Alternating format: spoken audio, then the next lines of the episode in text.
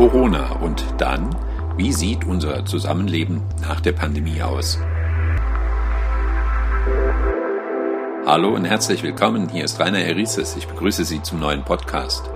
Heute widmen wir uns der Sprache, der deutschen Sprache in Krisenzeiten und dazu möchte ich sprechen mit Frau Dr. Annette Kloser-Kückelhaus. Sie ist Sprachwissenschaftlerin am Leibniz-Institut für deutsche Sprache in Mannheim.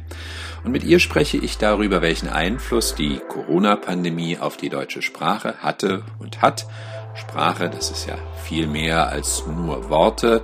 Wir sprechen auch über Sprache zu Zeiten des Ukraine-Krieges.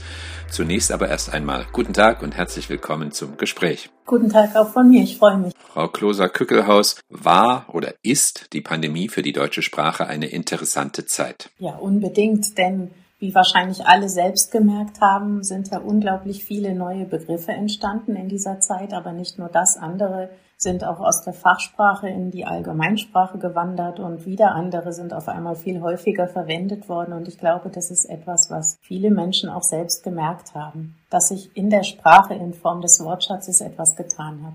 Hm. Welche interessanten Corona-Schöpfungen sind Ihnen denn aufgefallen? Also insgesamt haben wir ja inzwischen fast 2300 Neuschöpfungen gesammelt. Man vergisst dann auch manches wieder, aber es gibt natürlich welche, die finde ich persönlich witzig, ähm, weil sie sehr bildhaft sind. Zum Beispiel gefällt mir eigentlich immer noch so etwas wie Lockdown-Locken, also so eine herausgewachsene Frisur. Mir gefallen auch Wörter, die sich reimen, so etwas wie Geistermeister, das war der FC Bayern München, wen wundert's, ja, zehnmal hintereinander deutscher Fußballmeister geworden und eben auch in sogenannten Geisterspielen während der Pandemie. Das sind Bildungen, die machen mir Spaß oder auch Abkürzungen wie Monascho, das ist abgekürzt für Mund-Nasenschutz und da merkt man schon, dass es eine ganze Bandbreite an neuen Begriffen eigentlich gibt. Nehmen wir vielleicht mal den Lockdown, der verlockte zu Neuschöpfungen immer wieder, wie Sie gerade auch sagten. Da gab es ja verschiedene Zuschreibungen. Mir fällt da ein der Brückenlockdown oder der abgespeckte Lockdown. Genau, aber das wird natürlich auch übertragen verwendet für abgespeckte Maßnahmen, also nicht mehr ganz so reichhaltig sozusagen wie gedacht. Und ein abgespeckter Lockdown wäre dann eben einer, wo wir noch ein bisschen eingeschränkt waren, aber nicht mehr so sehr wie vorher diese Bildhaftigkeit ist ja überhaupt etwas, was man da gut beobachten kann. Es war ja auch von vielen Wellen die Rede, ja, von Sommerwellen, Winterwellen, Herbstwellen, alles Mögliche. Das ist ein uraltes Bild von der Grippewelle, hat man schon immer gesprochen und deswegen jetzt natürlich auch dieser Rückgriff auf das Bild. Aber was mir Spaß macht, sind solche Doppelungen, wenn es praktisch ein offizielles Wort gibt und dann etwas, was umgangssprachlich dazu erfunden wurde. Zum Beispiel kennen wir alle die unangenehmen nasalen Schnelltests. Das wäre jetzt sozusagen der Fachbegriff, nasaler Schnelltest. Und umgangssprachlich sagen dann manche Leute der Nasenbohrertest. Das Bild, was da aufgerufen wird, ist jetzt, äh, glaube ich, kennzeichnet ganz gut, dass das eher eine unangenehme Prozedur ist. Und wenn wir solche Sachen nebeneinander haben, dann finde ich das total spannend. Zum Beispiel Mund-Nasenschutz, das ist die offizielle Bezeichnung für die FFP2-Masken und so weiter. Aber wenn man sich anguckt, was die Leute dann dazu gesagt haben, dann findet man zum Beispiel Gesichtskondom. Das ist natürlich was ganz anderes äh, von der ganzen Ausdrucksweise her. Hm, können ja auch einmal in die politische Richtung schauen. Da fällt mir ein, der Seuchensheriff. Seuchensheriff. Das Wort ist doch auch ganz neu.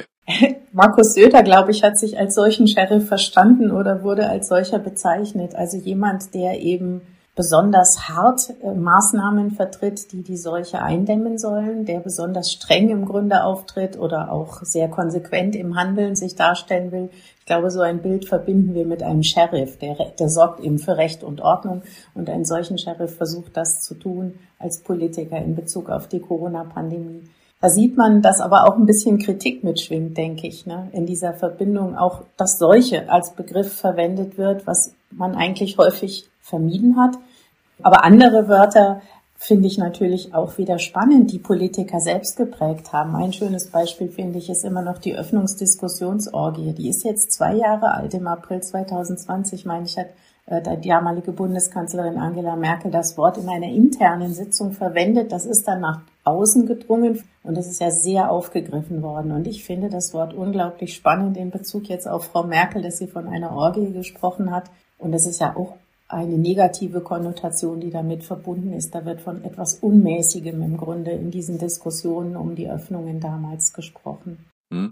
Frau Merkel und die Orgien, also die Öffnungsdiskussionsorgien, das klingt auch etwas nach ja, Extremen, nach Übertreibung, nach Überhöhung. Begrifflich, so scheint es, wurde in der Pandemie ja gern übertrieben, dramatisiert, zugespitzt und sicher auch mit Grund. Ich sag mal nur den Begriff Corona-Tsunami. Auf jeden Fall, wenn jemand eben nicht mehr nur von einer Welle spricht, was uns irgendwie relativ normal erscheint in Bezug auf Infektionskrankheiten, wenn wir an die Grippe Grippewelle denken, dann leuchtet das ein.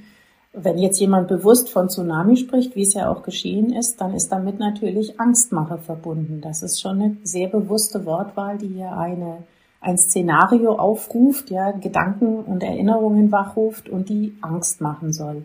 Persönlich finde ich das nicht gut, wenn man solche Termini verwendet. Die sind einfach, das ist nicht sachlich. Ja, da, da wird ja eine bestimmte Intention mit verbunden. Wenn Politiker das tun, wollen sie eben, dass die Hörerinnen und Hörer dann vielleicht empfänglicher werden für bestimmte Maßnahmen der Politik, die dann auch unangenehm sein können. Und dann hilft natürlich aus politischer Sicht, wenn man den Leuten erstmal sozusagen ein bisschen Angst macht und dann äh, kommt die politische Maßnahme vielleicht besser rüber, weil man dann als Bürgerin oder Bürger denkt, na ja, aber jetzt wird uns ja auch geholfen. Also ist jetzt ein bisschen vereinfacht formuliert, aber solche Gedankengänge können natürlich dahinter stecken. Ich spreche heute mit der Sprachwissenschaftlerin Annette Kloser-Kückelhaus über Veränderungen von Sprachen in Krisenzeiten, etwa der Pandemie. Wie sieht es eigentlich mit englischen Wörtern aus? Ich denke da so an Homeschooling, Homeoffice. Da hätte man ja auch Heimarbeit oder Heimbüro sprechen können. Hm, haben Sie denn viele Neuschöpfungen aus dem Englischen wahrgenommen? Ja, tatsächlich ist die Zahl der Anglizismen in diesem Corona-Wortschatz gar nicht so groß, wie wir immer denken, aber einige davon sind eben unglaublich präsent. Wir hatten ja schon von Lockdown gesprochen oder Sie haben jetzt von Homeoffice gesprochen. Das sind halt Wörter, die, die sehr, sehr frequent verwendet wurden und deshalb, glaube ich, hat man auch das Gefühl, ah ja, da ist unglaublich viel Englisches in diesem Corona-Wortschatz, was weil man die, die Wörter an sich zählt, nicht stimmt, aber wenn man ihre Verwendungshäufigkeit betrachtet, dann stimmt es eher. Aber jetzt zu Ihrer Frage, warum sprechen wir denn nicht von Heimbüro oder Heimarbeit? Manchmal ist das so, dass das deutsche Äquivalent eigentlich eine etwas andere Bedeutung hat wie bei Heimarbeit. Das ist zum Beispiel auch, wenn Menschen zu Hause bestimmte Dinge fertigen in der produzierenden Industrie. Deswegen passt es dann nicht ganz oder es ist so ein bisschen blockiert sozusagen für die neue Verwendung. Bei Lockdown ist es so, wenn wir jetzt von Schließung sprechen oder herunterfahren oder ähnliches, dann glaube ich, ruft das nicht so sehr die, die richtigen Bilder hervor. Da haben wir bei Herunterfahren eher eine technische Anlage wahrscheinlich vor Augen oder einen Computer, den man herunterfährt und ähnliches. Und das können wir dann nicht in Verbindung bringen mit dem, was in, eigentlich gemeint ist, sodass dann der englische Terminus, der ja aber eigentlich im Englischen auch was anderes anfangs bedeutet hat, einfach angepasst wird auf unseren Sprachbedarf. Und das macht uns natürlich dann als Sprachwissenschaftler Spaß insofern, als wir sehen, dass ähm, die Sprachgemeinschaft unglaublich kreativ vorgeht, auch bei der Integration solcher Entlehnungen. Die werden also rigoros, sage ich mal, dem deutschen grammatischen System angepasst. Die bekommen ja ein Geschlecht zugewiesen. Es ist eben der Lockdown oder das Homeoffice. Die werden ganz normal gebeugt, wie alle anderen Wörter im Deutschen. Ähm, die werden dann auch Deutsch ausgesprochen. Unsere Aussprache entspricht ja gar nicht unbedingt dem Englischen oder Amerikanischen. In meinen Podcasts habe ich auch über eine Spaltung der Gesellschaft gesprochen. Vor und während der Corona-Zeit drückt sich denn eine mögliche Spaltung oder Polarisierung in der Gesellschaft auch in der Sprache aus? Ja, auf jeden Fall. Das sieht man sehr gut an den Bezeichnungen für bestimmte Personen, die entweder eben die Corona-Maßnahmen unterstützen und, zu, und vor allem auch erstmal überhaupt daran glauben, sozusagen, dass es Covid-19 gibt als Krankheit und das Coronavirus als Virus und die Bezeichnungen für die Personen, die das nicht tun ähm, und die auch die Maßnahmen ablehnen. Und da sehen wir ganz genau in diesen Bezeichnungen, wo einerseits eben die Verschwörungstheoretiker denen gegenüberstehen, die dann als ja Corona-Nichtleugner sozusagen irgendwie zu fassen sind gegenüber. Und da gibt es sehr viele Begriffe, die auch sehr stark wertend sind, wenn von Corona-Nazis zum Beispiel die Rede ist, von Covidisten, Coronisten. Und das sind alles Bezeichnungen für Leute, die eben an dieses, diese Krankheit glauben und auch die Maßnahmen unterstützen. Und diese Begriffe werden verwendet von denen, die das nicht tun und die damit praktisch diejenigen, die die Maßnahmen unterstützen, negativ bezeichnen. Oder ganz extremes Wort im Grunde ist das sogenannte Schlafschaf. Das benutzen Verschwörungstheoretiker für Personen, die eben nicht glauben, dass dahinter Verschwörungen stehen und denen wird gesagt, die sozusagen zugeschrieben, sie seien so dumm wie Schafe, äh, die so schläfrig sind oder sozusagen die Wahrheit verschlafen. Und da sieht man, wie die Spaltung der Gesellschaft sich in diesen Bezeichnungen widerspiegelt. Hm, vielleicht noch etwas zum Begriff Querdenker. Diesen Begriff gab es doch vor Corona schon. Ja, also an sich ist das ja gar keine schlechte Eigenschaft, auch mal kreuz und quer zu denken sozusagen, also auch mal neben raus zu denken ähm, und vielleicht auch mal Umwege zu gehen im Kopf. Also das ist ja eine menschliche Eigenschaft, die eigentlich die Reflexionsfähigkeit sehr gut bezeichnet. Aber ähm, insofern ist ein Querdenker zunächst mal vom Wortursprung her nicht unbedingt etwas Schlechtes, sondern das kann eben auch mal jemand sein, der die Diskussion befruchtet. Aber in diesem Kontext der Corona-Pandemie, denke ich, ist das Wort ganz eindeutig in eine bestimmte Richtung verwendet, nämlich ähm, um diese Personen zu bezeichnen, die eben die Maßnahmen gegen die Ausbreitung äh, der Corona-Pandemie abgelehnt haben. Da hat sich im Grunde die Bedeutung verschoben und verengt.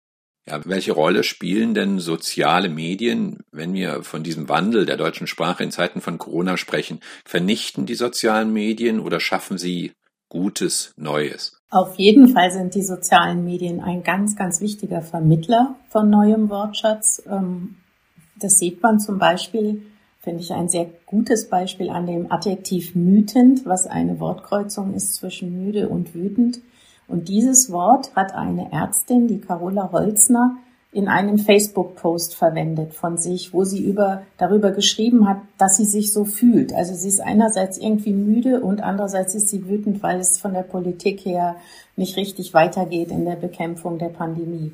Und dann ist dieser Facebook-Post sehr häufig geliked worden und auch weitergeleitet worden, sodass schließlich auch die nicht sozialen Medien in Form der Talkshow bei Markus Lanz darauf aufmerksam geworden sind. In diese, und dann hat Markus Lanz in einer Talkrunde Politiker gefragt, kennen Sie das Wort mütend? Ähm, und die kannten das dann zum Teil nicht oder manche kannten es auch. Und zu dieser Sendung wiederum sind dann ganz viele Tweets losgelassen worden auf Twitter. Und dadurch hat sich dieses Wort, was dann auch zu einem Hashtag wurde, unglaublich verbreitet. Und wenn man da heute nach googelt, sieht man, das hat sich schon überall hin ausgebreitet.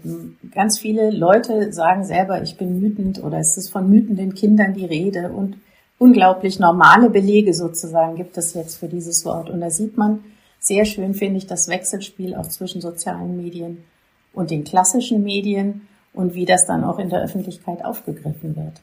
Und andere Wörter sind tatsächlich hauptsächlich auch zum Beispiel auf Twitter oder ähnlichen Plattformen verbreitet, ähm, als Hashtags, gerade solche wertenden, wie wir vorher hatten, sowas wie Coro-Nazi zum Beispiel. Es ist ganz schwer, da, darüber sozusagen in den normalen Medien normale Textbelege zu finden. Meistens gibt es dazu dann nur Zeitungsberichte, wo eben jemand schreibt, ja, also Corona-Gegner, die sprechen von Coronazis zum Beispiel. Aber in normalen Verwendungen, dass das jemand selbst sozusagen sagt, finden wir es vor allem in Twitter-Meldungen. Haben Sie denn schon eine Statistik zu dudenreifen Wörtern aus der Pandemie? Also grundsätzlich ist es ja so, dass nicht nur der Duden Verlag Wörterbücher macht und Wörter sozusagen dadurch, wie soll man das denn überhaupt sagen, adelt oder sozusagen bestätigt, dass sie in ihr Wörterbuch aufgenommen werden, ähm, sondern das kann man auch in anderen Wörterbüchern nachvollziehen. Wir haben etwa 2300 Neologismen inzwischen gesammelt. Die werden aber garantiert nicht alle in unser Neologismen-Wörterbuch auf Dauer hineinwandern. Deswegen, was kann man jetzt schon sagen? Ich habe bei Duden Online mal geguckt, welche Wörter haben die denn schon? Und wenn man bei Corona guckt, dann sieht man, ah, der Eintrag ist aktualisiert worden und es sind auch schon einige Komposita, also Zusammensetzungen wie Corona-Krise zum Beispiel in Duden Online zu finden. Anderes habe ich dagegen nicht gefunden, zum Beispiel der Covidiot oder solche Bezeichnungen ähm, für die ganzen Varianten, die Omikron-Variante zum Beispiel, wenn man sich das anguckt, Da gibt es noch keine Aktualisierung, aber ich denke, dass die Duden-Redaktion so nach und nach natürlich zentrale Begriffe entweder aufnimmt oder die entsprechenden Artikel auch erweitert. Ich habe auch geguckt im digitalen Wörterbuch der deutschen Sprache. Das erscheint in Berlin. Es wird an der Berliner Akademie der Wissenschaften ähm, publiziert. Das ist ein Online-Wörterbuch. Und da gibt es eine Liste von etwa 400 Einträgen, die in einem Corona-Glossar zusammengefasst sind. Und in diesem sind alte Wörter, die irgendwie Infektionskrankheiten und ihre Behandlung betreffen, aber eben auch neue Wörter, also etwa 400 Stück, die dieses Wörterbuch schon erfasst hat, was auch kontinuierlich erweitert wird. Meine persönliche Schätzung ist auch, dass vielleicht von diesen ganzen vielen Wörtern, die wir jetzt gesammelt haben, vielleicht ein Viertel oder so ähm, auf Dauer deshalb Bestand haben wird, weil man eben weiter über die Corona-Pandemie sprechen will oder weil bestimmte Dinge weiter in unserem Leben relevant sind. Nehmen wir mal an, wir tragen auch weiterhin zum Beispiel in Flugzeugen Masken oder ähnliches, dann werden solche Wörter natürlich auch bleiben. Ich spreche heute mit Frau Dr. Annette Kloser-Kückelhaus zu Veränderungen von Sprache in Krisenzeiten. Wir hatten Corona, kommen wir einmal zur Krise, die uns gerade mehr beschäftigt, den Krieg in der Ukraine. Auch in diesem Zusammenhang passiert etwas mit Sprache oder auch Sprache wird benutzt für bestimmte Zwecke. Putin spricht von Entnazifizierung der Ukraine.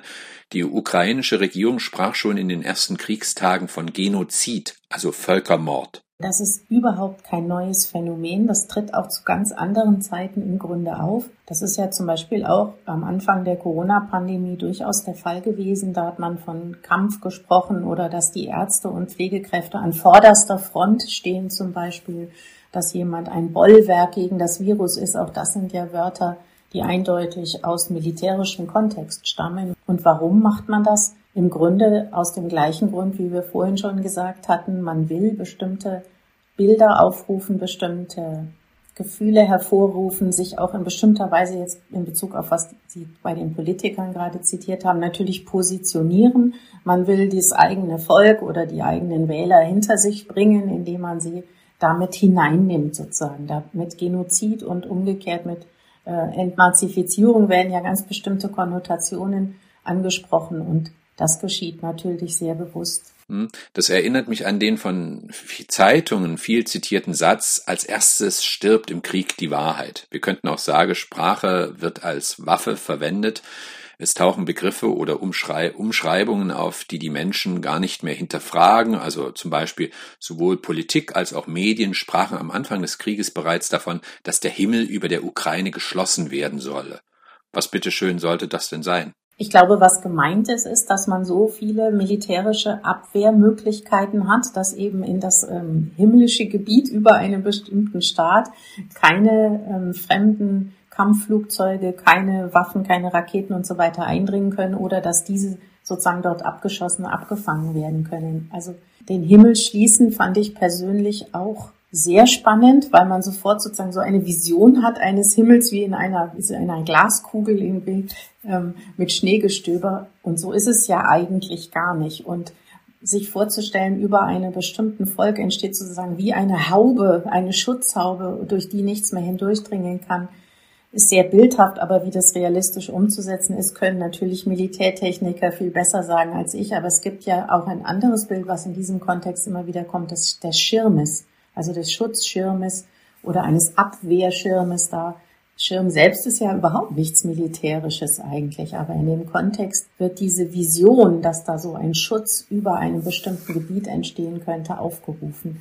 Den Himmel schließen mit dem Schließen, finde ich, ist auch etwas verbunden jetzt für mich persönlich. Da wird etwas zugemacht, abgeschlossen, abgedichtet, jetzt sozusagen gegen den Feind. Das ist ja das Positive, aber umgekehrt, wenn der Himmel zu ist, dann ähm, kommt bei mir eine gewisse Beklemmung, weil ich denke, wie, wie können die Menschen dann unter diesem abgeschlossenen, hermetisch geschlossenen Himmel eigentlich noch atmen und leben? Also für mich ist das Bild sehr zweischneidig und vielleicht ist es auch deshalb so diskutiert worden, weil viele stutzig wurden. Was bedeutet das denn tatsächlich, wenn der Himmel geschlossen ist? Hm, als Sprachwissenschaftlerin wollen Sie vielleicht auch ihre Sprache schützen.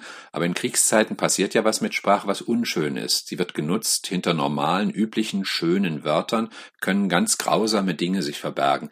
Geht das Ihnen denn nicht über die Hutschnur teilweise? Das geht mir gar nicht unbedingt als Sprachwissenschaftlerin über die Hutschnur, sondern glaube ich einfach als wache Sprachteilhaberin oder als Bürgerin dieses Landes. Denn dieses Phänomen, von dem Sie gerade sprachen, ist ja nicht nur jetzt zu beobachten, sondern in der politischen Auseinandersetzung, in der allgemeinen Debatte gibt es ja allgemein eine Tendenz dazu zu beobachten, dass solche ähm, Verschleierungstaktiken oder auch der Aufruf bestimmter Metaphern, das Framing, das sogenannte Framing in bestimmte Richtungen verstärkt zu beobachten sind. Und das finde ich persönlich eine bedauerliche ähm, Entwicklung. Und ich würde mich jetzt, komme ich zurück sozusagen auf meinen Beruf als Sprachwissenschaftlerin, dann doch gerne einbringen, indem ich dafür plädieren würde, zu einer eher sachlichen und differenzierten Ausdrucksweise zurückzukommen und nicht äh, mit solchen plakativen Fahnenwörtern zu hantieren. Ganz aktuell finden wir sogar eine Debatte, ob wir in Deutschland noch von Aufrüstung sprechen können oder wäre politisch korrekt nicht zu sagen Ausrüstung, denn wir wollen jetzt Milliarden in Rüstung stecken, aber bitteschön damit nicht aufrüsten, sondern nur unsere oder verbündete Armeen ausrüsten. Ja, das ist wieder so ein politisches Wort, wo man denkt, man wird ja erstmal stutzig, was denkt man, was ist denn das überhaupt? Das ist natürlich auch bewusst gewählt und wenn man dann direkt drüber nachdenkt, dann kann man im Grunde gar nicht sagen, was das eigentlich heißen soll. Und ähm, da bin ich dann schon kritisch. Ich sage, Warum muss man mit solchen Phrasen arbeiten? Ein bisschen reflektierteren Sprachgebrauch, präzisere Ausdrucksweisen wäre extrem wünschenswert. Hm? Damit sind wir schon fast am Ende unseres Gesprächs. Vielleicht noch ein abschließendes Votum. Krisenzeiten wie Pandemie oder Krieg. Erleben wir einen Niedergang von Sprache oder bieten sich hier auch Chancen für eine Entwicklung des Kulturguts Sprache? Ich glaube persönlich, dass jede gesellschaftliche Veränderung im Grunde beides sein kann. Also egal, was in der Welt passiert, das wird sich im Wortschatz widerspiegeln, indem bestimmte neue Wörter aufkommen, indem andere Wörter auf einmal wieder häufiger in der öffentlichen Diskussion oder Berichterstattung verwendet werden. Insofern gibt es für Wörter, wenn wir jetzt nur mal an die denken, immer Chancen, auf einmal aufzublühen. Es gibt immer Risiken, dass sie auch schnell wieder verpuffen und verschwinden oder auch ganz verdrängt werden. Das ist aber ein völlig normaler Prozess, der äh, in den vorigen Jahrhunderten auch schon immer stattgefunden hat. Insofern beunruhigt mich das gar nicht. Was mich erstaunt hat an der Corona-Pandemie war, wie viel neue Wörter in einer sehr kurzen Zeit entstanden sind und wie stark ja auch in den Medien sehr lange Zeit der Fokus wirklich auf dieser Corona-Berichterstattung lag. Und insofern konnte man da praktisch wie unter einem Mikroskop was beobachten, was man sonst nur über längere Zeiträume eigentlich beobachten kann. Aber wie gesagt, es ist nicht generell eine Krise, eine Verschlechterung für die Sprache oder umgekehrt, sondern das, glaube ich, ist immer beides möglich. Ich habe heute gesprochen mit Frau Dr. Annette Kloser-Kückelhaus über Veränderung von Sprache. Vielen Dank für das Gespräch. Ja, ich danke Ihnen auch, Herr Irizus. Ihnen danke ich wie immer fürs Zuhören. Machen Sie es gut. Auf Wiederhören.